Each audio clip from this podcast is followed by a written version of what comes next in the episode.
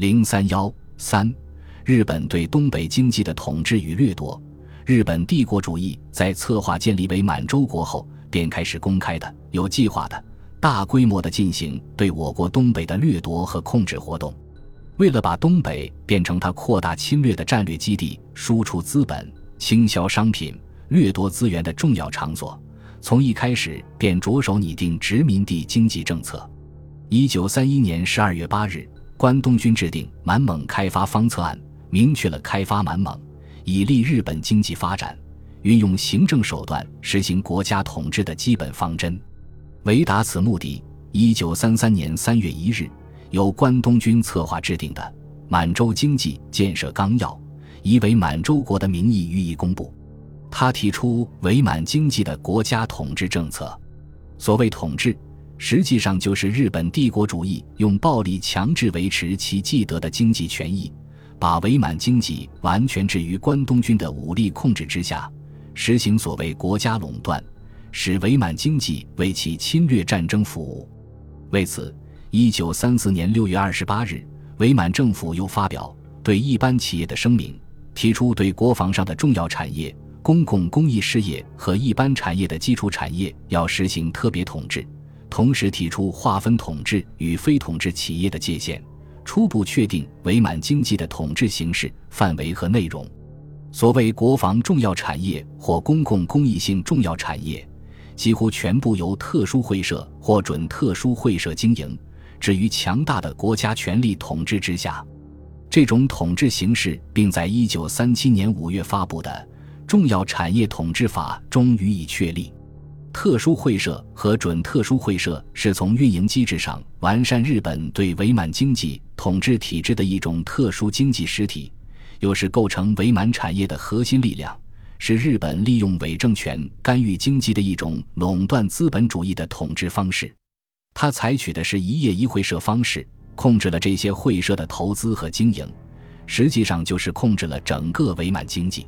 正是在这种经济统治方针下。日本有计划、有步骤地垄断和控制了东北金融、交通运输、工矿企业、农业等经济命脉，设立伪中央银行，控制金融。日本帝国主义对我国东北的金融侵略由来已久。早在1899年，日本横滨正金银行就在营口设立支行；1909年，日本的朝鲜银行也开始在安东设立支行。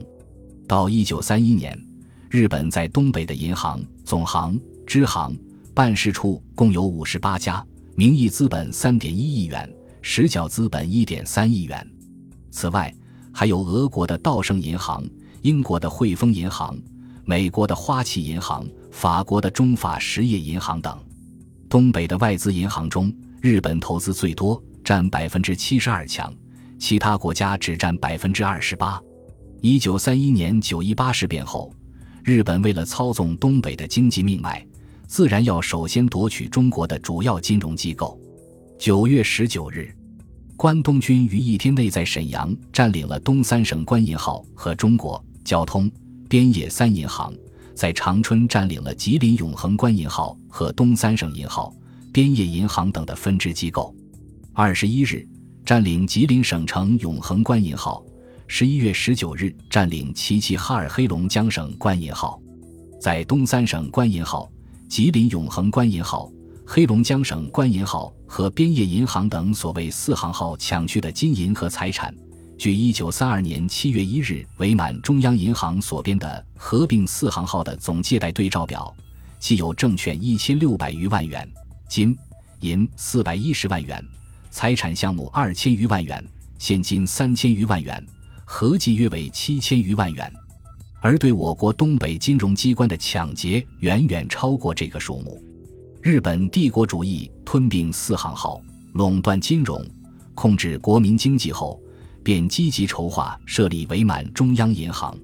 一九三二年三月十五日，在关东军的策划下，召开了伪满中央银行筹备会议。关东军统治部长兼伪满总务长官居井德三宣布。合并各关银号和边业银行，成立伪中央银行。六月十一日，伪满颁布《满洲中央银行法》《满洲中央银行组织办法》。六月十五日，伪满中央银行成立。七月一日，伪满中央银行总行、分支行共一百二十八个单位同时正式开业，原有的四行号被撤销。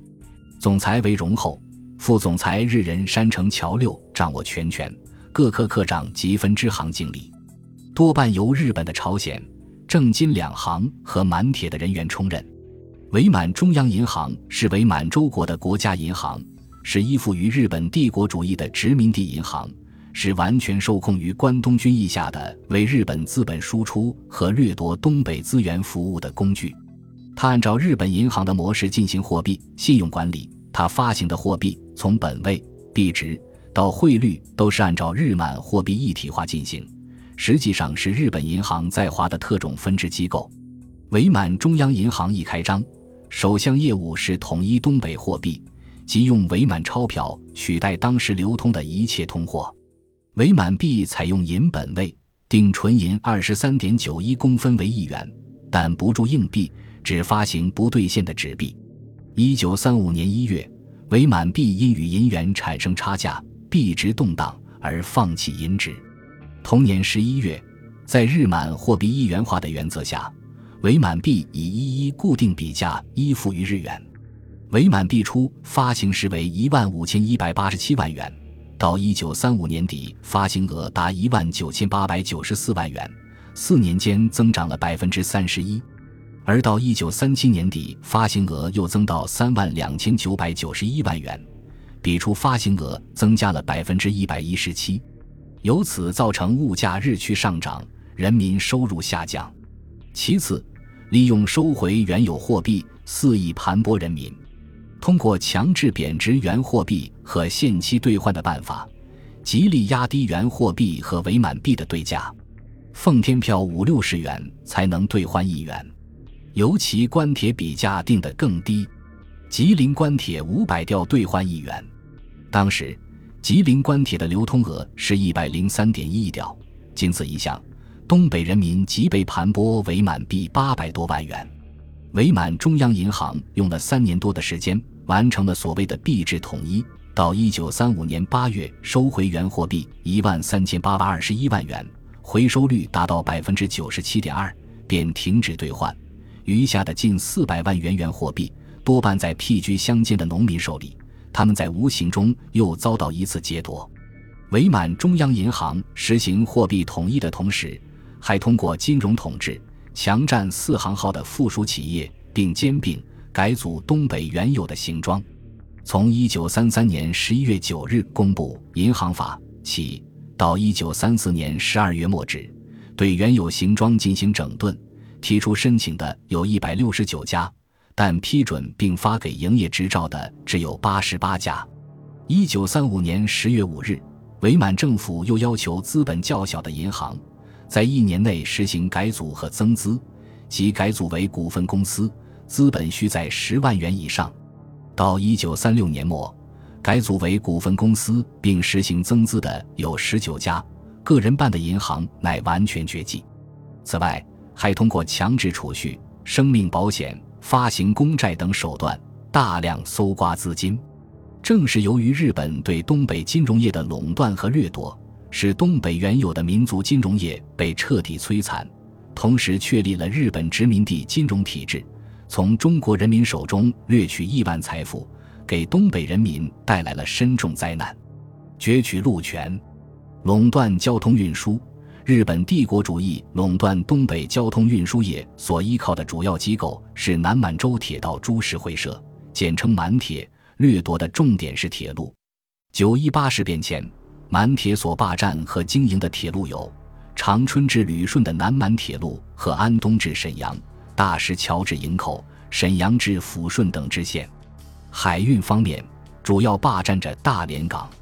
对吉林至长春、吉林至敦化、四平至洮南、洮南至昂昂溪等铁路，满铁通过贷款、包工、供应材料等形式进行侵略、渗透，并且在不同程度上攫取了经营实权，但尚未能彻底霸占。九一八事变后，满铁在日本关东军支持下。乘机攫取全东北铁路经营权。一九三一年十月十日，关东军司令官就指示满铁总裁内田康哉，应利用九一八事变的绝好机会，通过委托经营的办法，夺取东北原有一切铁路的路权，并按照原来计划和军部的要求建设一批新铁路。满铁首先拼凑了沈海铁路保安维持会，夺取了中国人集资修建的沈海路权。接着于十月二十三日。由关东军和满铁策划成立伪东北交通委员会，作为日本夺取路权的工具，控制着东北铁路的统治权。伪满政权建立后，伪执政溥仪于一九三二年三月十日致函关东军司令官本庄繁，称：“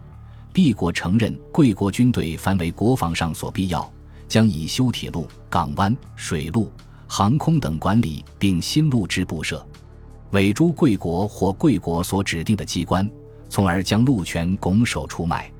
同年八月七日，关东军司令官本庄繁与伪满国务总理郑孝胥签订《满洲国铁路、港湾、航路、航空及新线修建管理协定》，规定满洲国将铁道、港湾、水路及航空线路等管理委托于关东军，关东军将被委托之铁路、港湾。水路经营及敷设委托于满铁。一九三三年二月九日，伪满国务总理与满铁总裁签订《满洲国铁道借款及委托经营西木契约》、《松花江水运事业委托经营西木契约》、《敦化、图门江铁道外二铁道建造借款及委托经营契约》等。这样。满铁就名正言顺地夺取了除中苏合办的中东铁路以外的东北所有铁路的经营权。本集播放完毕，感谢您的收听，喜欢请订阅加关注，主页有更多精彩内容。